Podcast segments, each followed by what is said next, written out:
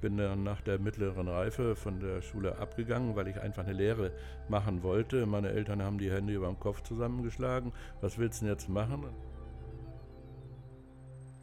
Five, four, three, two, one.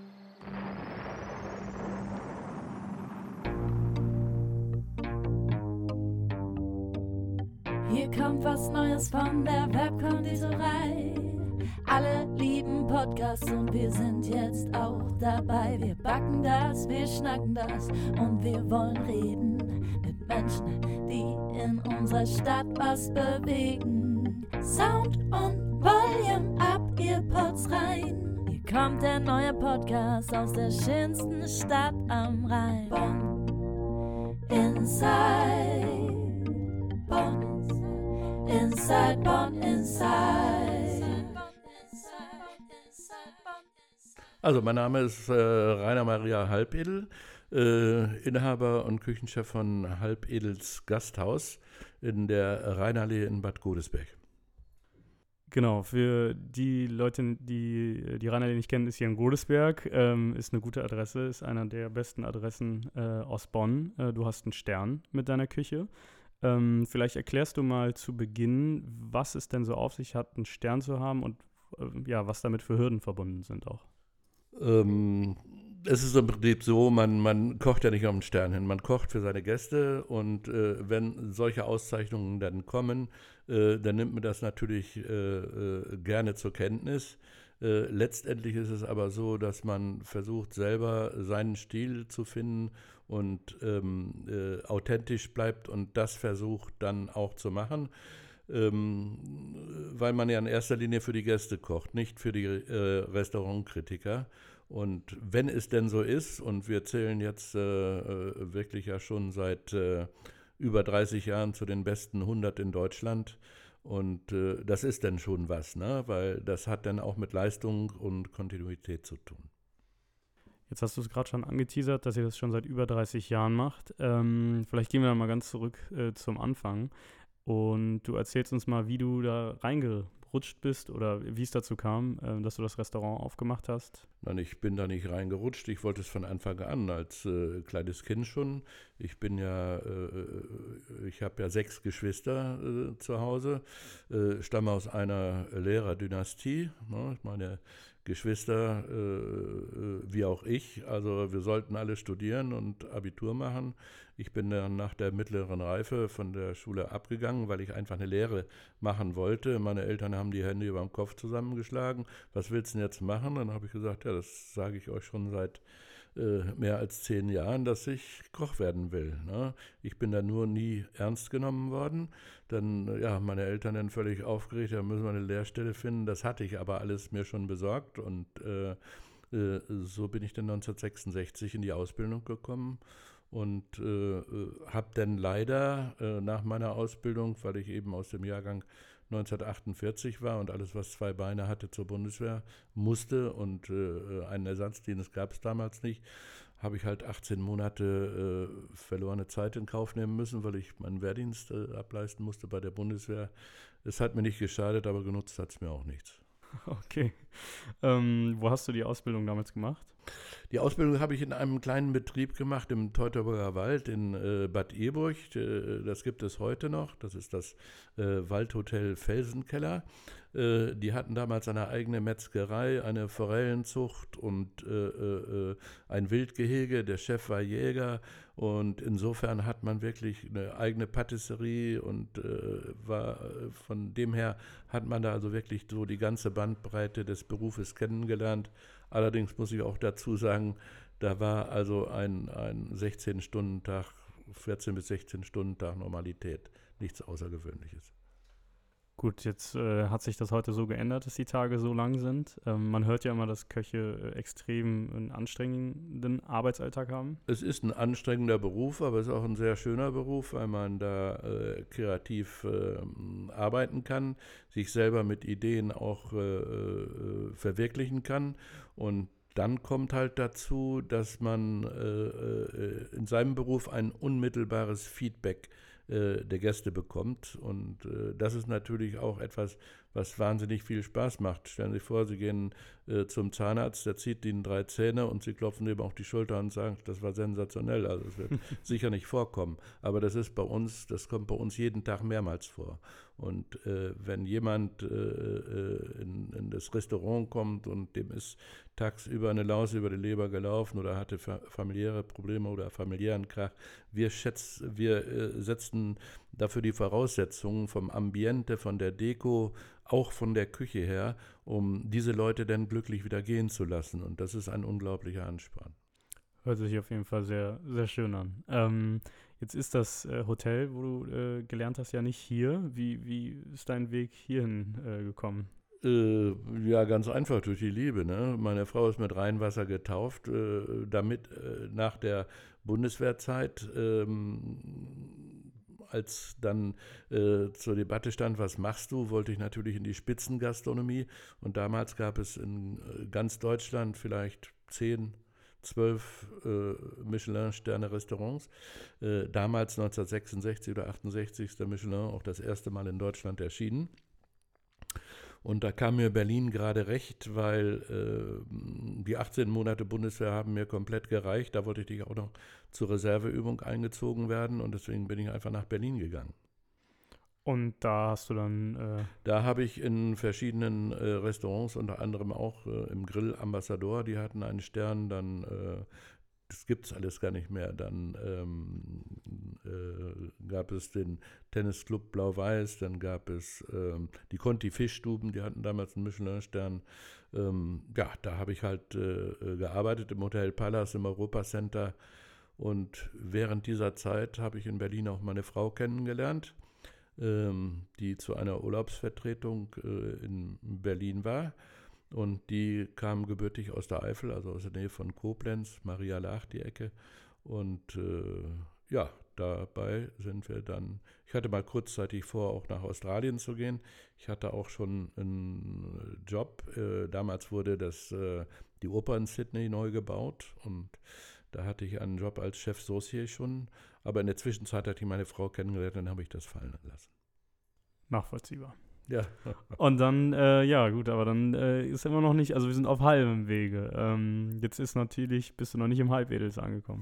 Nee, äh, ich bin dann äh, nach Bonn gekommen, ins Chelou. Das war damals auch eins der 50 äh, besten Restaurants in Deutschland. Karl-Heinz Wolf, der Rangis-Gründer, Rangis-Express-Gründer. Wir sind äh, damals äh, äh, immer nach Paris gefahren und haben uns die Sachen in Rangis vom Markt geholt, weil die deutsche Landwirtschaft und, und äh, so weiter uns äh, die, diese Qualitäten, die man äh, braucht, um eine solche Küche zu machen, gab es damals in Deutschland nicht zu kaufen. Und der Chef hatte später auch die Idee, diesen Rangis Express zu gründen, der eben diese Lebensmittel professionell dann als Importeur äh, besorgt hat. Das ist heute alles viel einfacher. Das ging damals überhaupt nicht, weil es ist im Prinzip noch, äh, äh war damals noch schlimmer wie heute, dass halt äh, äh Deutschland bis auf äh, einige Regionen in Bayern, natürlich im Süden, Schwarzwald, die Ecke, Deutschland doch, vor allen Dingen auch das Rheinland und Norddeutschland, eine kulinarische Diaspora war. Und ähm, insofern waren wir da wirklich einsame Rufer in der Wüste ist ja heute teilweise noch so, dass der in Anführungsstrichen gemeine Deutsche die Speisekarte von äh, rechts nach links liest. Ne? Jeder Franzose, jeder Italiener, selbst jeder Grieche äh, liest die Speisekarte von links nach rechts. Der guckt, was kriege ich dafür. Und der Deutsche guckt mal erst, was kostet das, ne? Und dann guckt er. Deswegen äh, äh kann man in Deutschland mit Werbung nur punkten äh, mit Netto und Geiz ist geil und Spar. So heißen ja die Supermärkte alle. Ne? Äh, damit könnten sie im Ausland nie punkten oder mit, mit ähm, sage ich mal, Preisen von 1,99, 2,49. Das kennt man selbst in Holland nicht, ne? dieses Kupfergeld. Das gibt es nur in Deutschland. Weil der Deutsche, wenn er 3,99 sind, denkt er immer, es kostet 3 Euro, in Wirklichkeit kostet es 4. Ne? Und äh, ja, und insofern, das war schon äh, im Anfang eine harte Zeit, aber man hatte dann doch schon Leute, die dann nach Frankreich gefahren sind und vor allen Dingen auch ins Elsass, die wussten, äh, was gutes Essen und Trinken äh, ist und ähm, äh, oder was das bedeutet, äh, hat heutzutage auch, wenn man auf diesem Niveau kocht ähm, und auch das passende Ambiente, das gehört ja alles mit dazu. Ne? Das ist ja ein Gesamterlebnis. Das hat den gleichen Stellenwert, als wenn ich heute äh, äh, einen Opernabend mache oder äh, ins Konzert gehe. Das hat die gleiche Bedeutung und so sehen die Gäste das auch. Genau, jetzt seid ihr ja auch ähm, ein gehobenes Restaurant. Ähm, das heißt, bei euch ist nicht, äh, geht man ja wahrscheinlich nicht hin, um äh, mal kurz sich den Magen zu füllen, wie wenn ich jetzt mal kurz bei Meckes an der B9 anhalte und mal schnell einen Burger bestelle. Das ist die Höchststrafe. Ja. ja. ich persönlich esse es nicht, aber. Ja, Nein, die Leute kommen einfach her, um zu genießen und einen schönen Abend zu haben. Und äh, wir bereiten alles dafür vor, vom Ambiente, vom Designerporzellan, äh, von der Küche, alles, um diesen Leuten eben einen schönen Abend zu äh, ermöglichen und auch zu animieren, um schöne Gespräche zu führen und so weiter und so fort. Das ist auch mit ein Grund, warum wir nur abends geöffnet haben, weil ähm, mittags ist es doch so, dass dort viele Geschäftsleute kommen und dann auch das Essen mehr oder weniger eine Nebensache wird. Und das äh, möchte ich nicht. Dann habe ich einfach die Angst, dass ich dann den Spaß an meinem Beruf verliere. So bleibt es was Besonderes und man. So soll es sein, ja. Es ist ein Event am Abend. So soll es sein, genau so. Ähm, jetzt bist du aber noch nicht, immer noch nicht im Halbedels angekommen, sondern in der letzten Station davor. Genau, dann äh, äh habe ich mich selbstständig gemacht. Das Chelou hat dann ähm, geschlossen weil der Chef hat dann einen Weinwolf dazu gekauft und äh, das hat dann zugemacht. Und dann habe ich mich mit einem Pachtbetrieb oben in Lannesdorf mit der Korkeiche selbstständig gemacht. Äh, 1981 und dort habe ich dann 1983 auch den Michelin-Stern bekommen. Und äh, wie das so ist, ne, der Vermieter hat dann auch gesehen, welchen Erfolg wir hatten und so weiter und so fort. Und äh, ja, der wollte uns die Miete drastisch erhöhen und äh, dann habe ich halt gesagt, also äh, so geht's nicht. Irgendwo äh, ist man ja auch äh, ein Unternehmer, äh, um Geld zu verdienen, weil ein äh, Unternehmen, der Sinn eines Unternehmens ist es, Geld zu verdienen. Ich sage immer, wenn, wenn das nicht der Fall ist, dann bin ich kein Unternehmer, sondern genau das Gegenteil, nämlich ein Unterlasser. Ne? Und da konnte man sich ausrechnen, dass das irgendwo nicht äh, hinhaut, weil ähm, da bleibt mir einfach für den Aufwand, den ich die betreibe, zu wenig übrig. Und äh, für den Kurs konnte ich mir dann auch ein eigenes Haus finanzieren. Und dann haben wir äh, in der Rheinallee dieses Haus gekauft, was dann äh, in Bonn auch durch die gesamte Presse ging, weil es ein Politikum wurde. Wir haben erstmal ähm, wir haben erstmal bei der Stadt eine Voranfrage gemacht, dann hieß es, es ist am Rande des Wohngebietes, es ist kein Wohngebiet. Als wir den, den, Nutzungsänderungsantrag gestellt haben, hieß es, es ist Wohngebiet. Das wurde dann äh, abgelehnt. Dann ist es in den Stadtrat gekommen. Dann gab es im Stadtrat ein Patt. Ich mache es mal ganz kurz. Äh, damals hatte die CDU und FDP die Mehrheit im Stadtrat und die SPD und es gab eine einzige grüne Abgeordnete. Äh, äh, so, und dann kam es zur Abstimmung. Und dann hat die FDP aber mit der SPD gestimmt dagegen und die einzige Grüne und die CDU hat dafür gestimmt und dann gab es ein Patt und da musste der Franz Josef Antwerpes, also der Regierungspräsident, dann entscheiden. Und der hat dann für uns geschrieben, äh, entschieden, weil auch in reinen Wohngebieten muss der Mensch was Anständiges essen, weil im Villenviertel in Godesberg, wo unser Restaurant ja ist, äh, waren damals sehr viele Residenzen und äh, ähm, wo Botschafter gewohnt haben und so weiter, weil das eines der wenigen Gebiete in Godesberg waren, die halt nicht vom Krieg zerstört waren. Diese Villen sind äh, super erhalten und äh, ja, später dann äh, äh, hat sich das dann auch gezeigt, dass, recht hatte, dass er recht hatte, der Franz Josef Antwerpen. Ich habe für den WDR mit ihm dann später auch ein paar Kochsendungen gemacht und so weiter und so fort. Und dann haben wir das Thema ab und zu auch mal angeschnitten. Okay, ja, muss ich mir mal angucken, wusste ich gar nicht. Ähm, ja, jetzt ist es ja wirklich eine wunderschöne Gegend, äh, wo du ein Restaurant hast. Es ist dadurch aber auch, finde ich, manchmal ein bisschen unscheinbar. Wenn man es nicht weiß, sieht man es nicht direkt. Bewusst, sehr bewusst, weil ich habe weder Reklame noch sonst irgendwas im Haus, sondern nur von Sebastian Hoppen. Das ist der Kirchenschmied vom Rhein, der berühmte, der auch die Krypta im Kölner Dom gemacht hat. Ähm, der hat mir das Wirtshausschild gemacht, handgeschmiedet. Das wiegt alleine 30 Zentner. Da fällt eher das Haus zusammen, bevor das kaputt geht.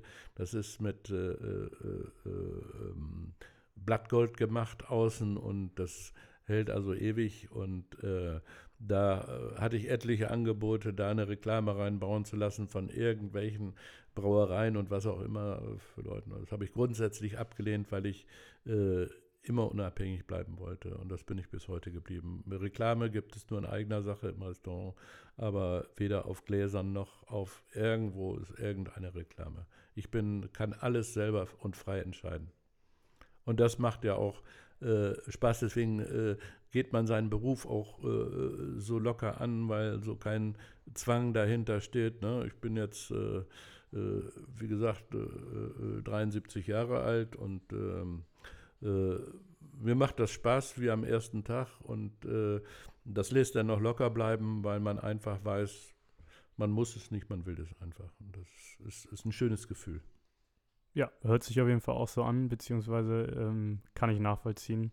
Also hast du niemanden, der dir irgendwas sagt und du bist, wie du sagtest, immer ja, frei. Ich bin Alleinentscheider ja. im Prinzip.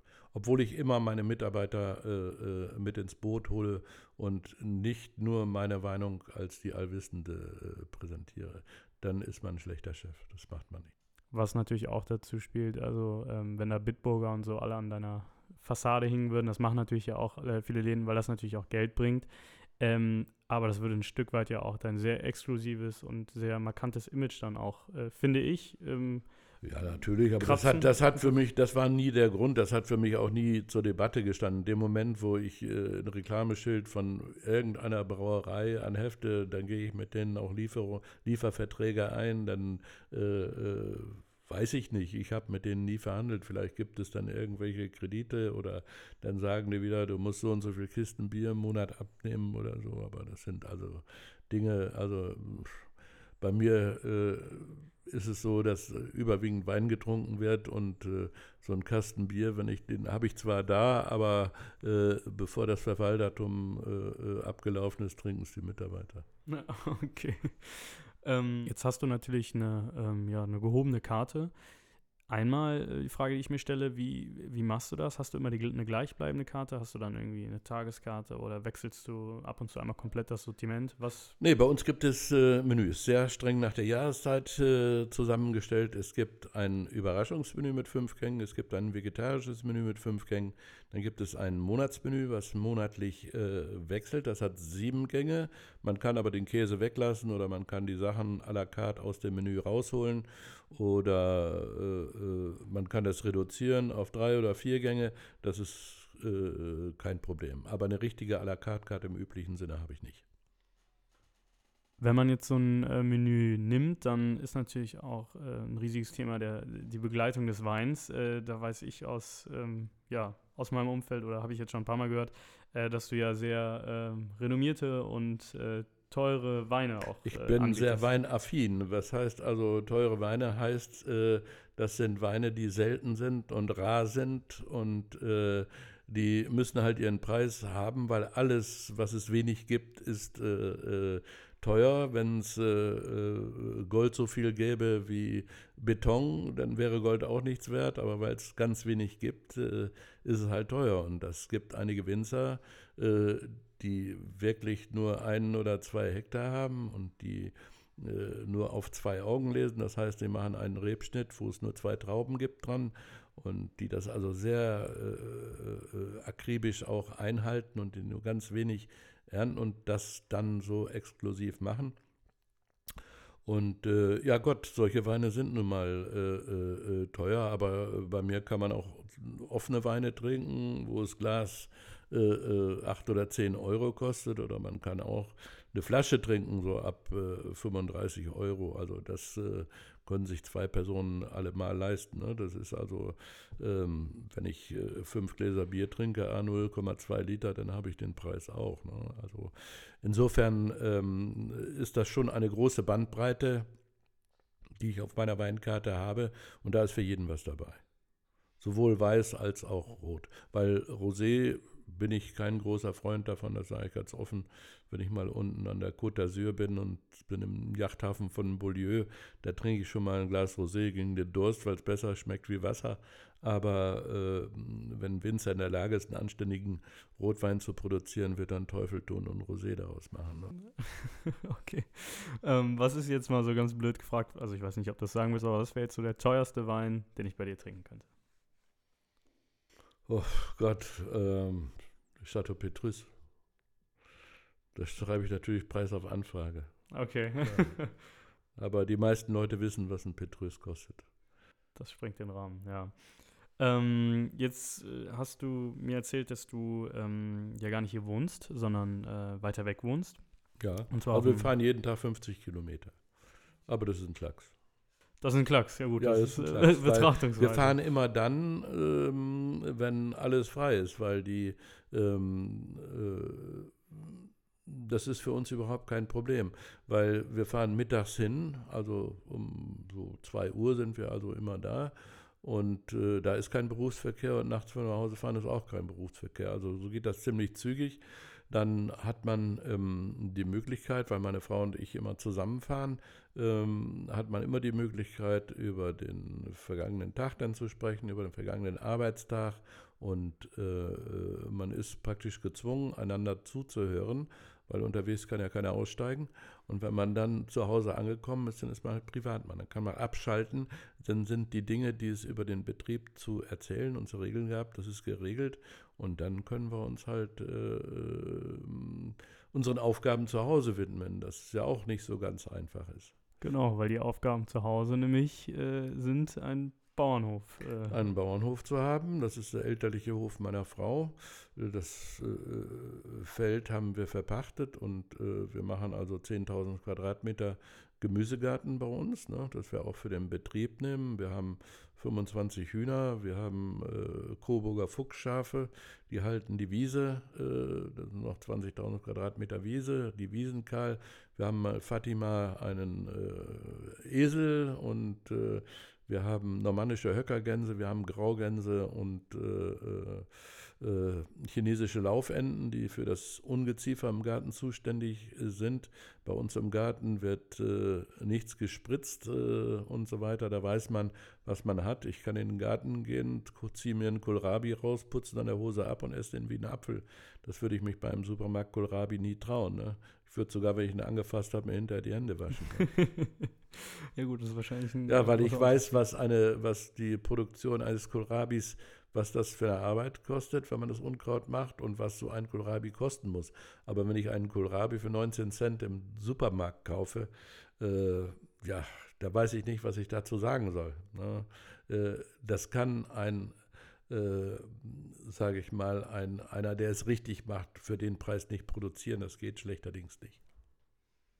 Jetzt bin ich nicht so tief in der Materie drin, aber äh, du wirst wissen, worüber du redest. Ja, ich weiß auch nicht. Gerade in dieser Beziehung, ne? weil ähm, ja, von, vom, von Mai bis zum ersten Frost haben wir fast alle Viktualien aus unserem Garten. Auch Sachen, die wir, äh, die man hier, kein, wo man hier kein Saatgut bekommt. Ne? Wir fahren meine Lieblingsstadt nach äh, Paris mindestens einmal im Jahr, meistens zweimal im Jahr. Dort gibt es äh, äh, Vilmorin, das ist ein Samengeschäft, wo man die Samen auch lose kaufen kann, äh, wo man sich die Salate selber mischen kann, äh, in die Schnittsalate und so weiter, wo man, wo man den Kräutersamen findet, den man hier im Prinzip äh, wenig oder gar nicht bekommt. Okay. Jetzt, äh, wie viel kommt so bei rum, was ihr so produziert für einen Laden? Also, wie ist so die Verteilung? Könnt ihr recht viel abdecken mit dem, was ihr auf dem Ja, Bauern- klar. Ja, Ja. ja, das sage ich, weil wir machen es äh, äh, die Fruchtfolge nach und nach. Ne? Wir haben jetzt schon die ersten äh, Kohlrabis äh, äh, drin, wir haben Spitzkohl drin, wir haben Mangold schon gesät und das sind halt diese äh, Sachen, die dann immer nach und nach nachgepflanzt werden, sodass man dann immer eine Erntezeit hat bis zum ersten Frost. Ne? Wenn man das alles gleichzeitig macht, dann ist alles gleichzeitig reif, dann hat man wieder zu viel. Man muss das schon so äh, gewissermaßen nach und nach machen. Ne? Auch den Lauch, ne? das ist ja auch so, dass dann äh, auch meine Azubis und, und meine Mitarbeiter mal sehen, wie sowas wächst. Ne? Wenn ich mir Lauchpflanzen kaufe, mh, die sehen aus wie ein Grashalm und ähm, ja, zwei Monate später sind es dicke Lauchstangen, ne? wenn man das hegt und pflegt. Das ist, dann haben wir Quitten selber, also Obstbäume, Kirschen, Quitten, Mirabellen, äh, Birnen, Äpfel. Das wird alles selber verarbeitet. Ne? Auch als heißt, Käsebeilage, als Chutneys und so weiter und so fort. das heißt, du hast eigentlich, wenn man es genau nimmt, zwei Jobs. Den einen nimmst Richtig. du vielleicht gar nicht so als Job wahr. Nein, das ist Freizeit, das ist Entspannung. Aber ist, es ist natürlich. Ja, das ist aber etwas völlig anderes. Und das ist auch das, man lernt, und das versucht man auch seinen Mitarbeitern beizubringen, den Respekt vor dem Produkt. Ne? Dass man weiß, wie viel Arbeit dieses Produkt gemacht hat, bevor man es auf den Teller bringt. Dann hat man eine ganz andere Beziehung zum Gemüse und auch zu den Produkten. Eine völlig andere Beziehung, als wenn ich irgendwo im Supermarkt im Regal äh, mir einen Salatkopf in den äh, äh, Einkaufswagen knalle und womöglich den dann auch noch unter fließendes Wasser schmeiße, dass er Falten kriegt und dass der praktisch nicht so behandelt wird, so liebevoll behandelt wird, wie eigentlich äh, äh, dem Produkt das gebührt. Und äh, da lernt man schon den Respekt vor dem Produkt. Sehr wichtig. Müsst ihr noch irgendwie von fremden Händlern was dazu kaufen? Ja, oder? selbstverständlich. Ja? Fleisch und Fisch sowieso. Okay. Und äh, äh, halt Spargel machen wir nicht, bauen wir nicht selber an. Wobei der Spargel bei mir in der Küche überhaupt keine Hauptrolle spielt, sondern eine Nebenrolle.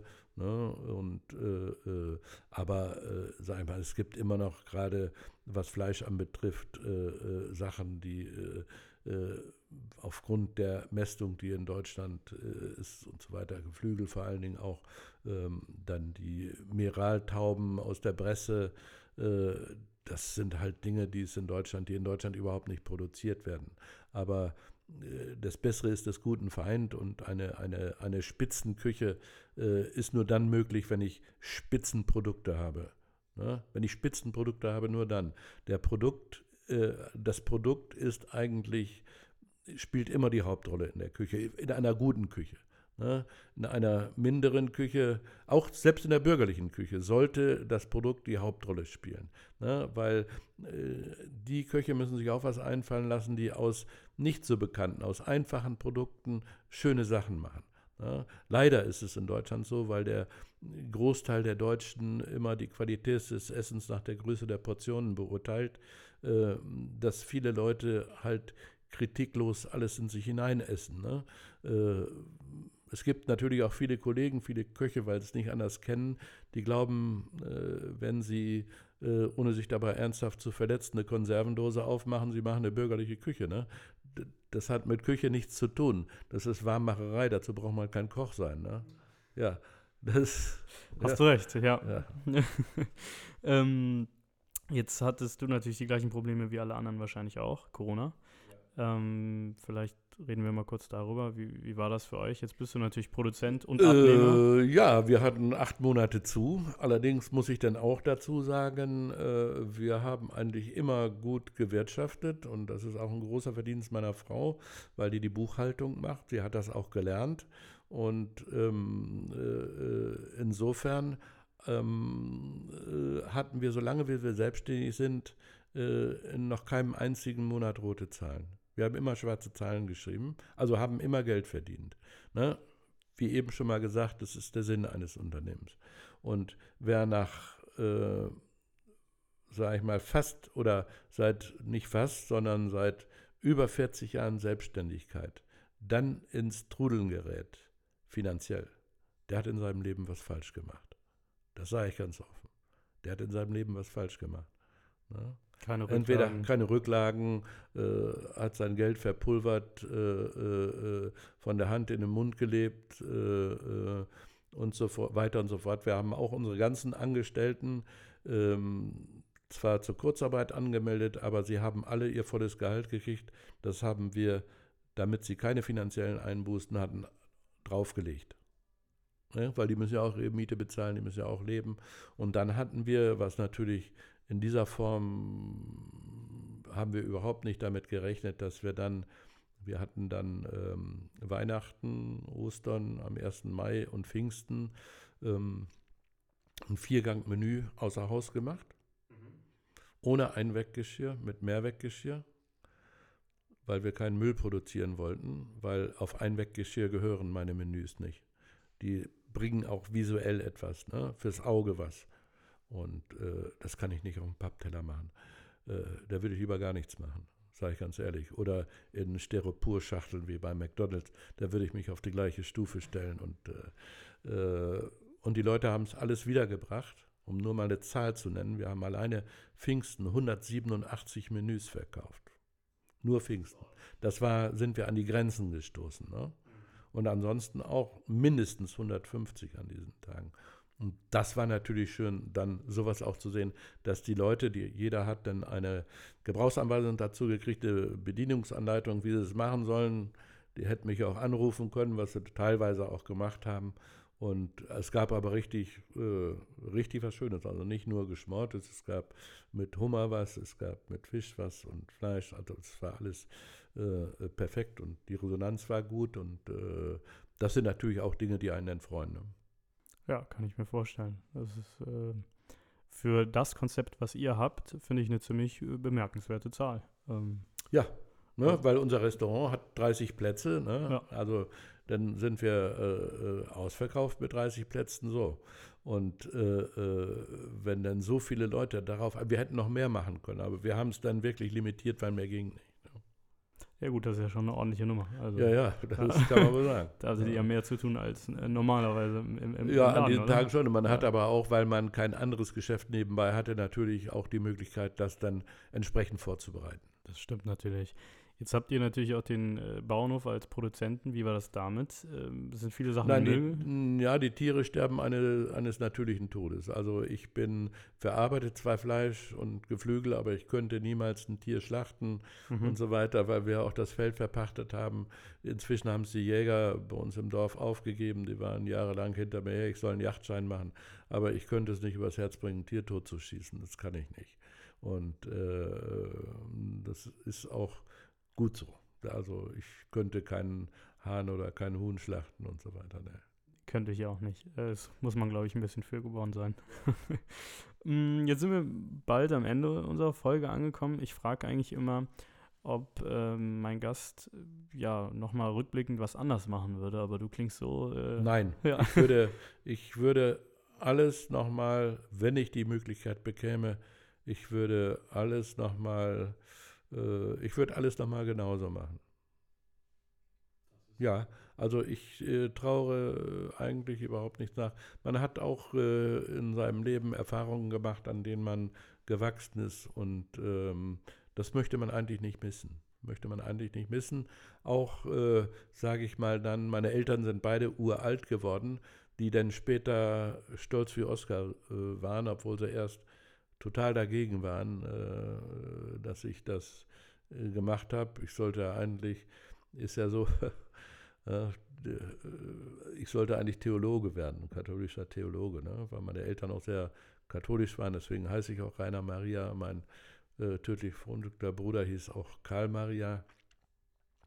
Ähm, nicht nur wegen der, des Komponisten oder der, der Karl Maria von Weber und äh, Rainer Maria Rilke, sondern auch, weil meine Mutter eine große Marienverehrerin war. Ne? Aber äh, die haben das noch mitgekriegt, auch dass wir das Haus hier gekauft haben. Die waren auch an meinem 50. Geburtstag hier, zum äh, haben wir hier gefeiert.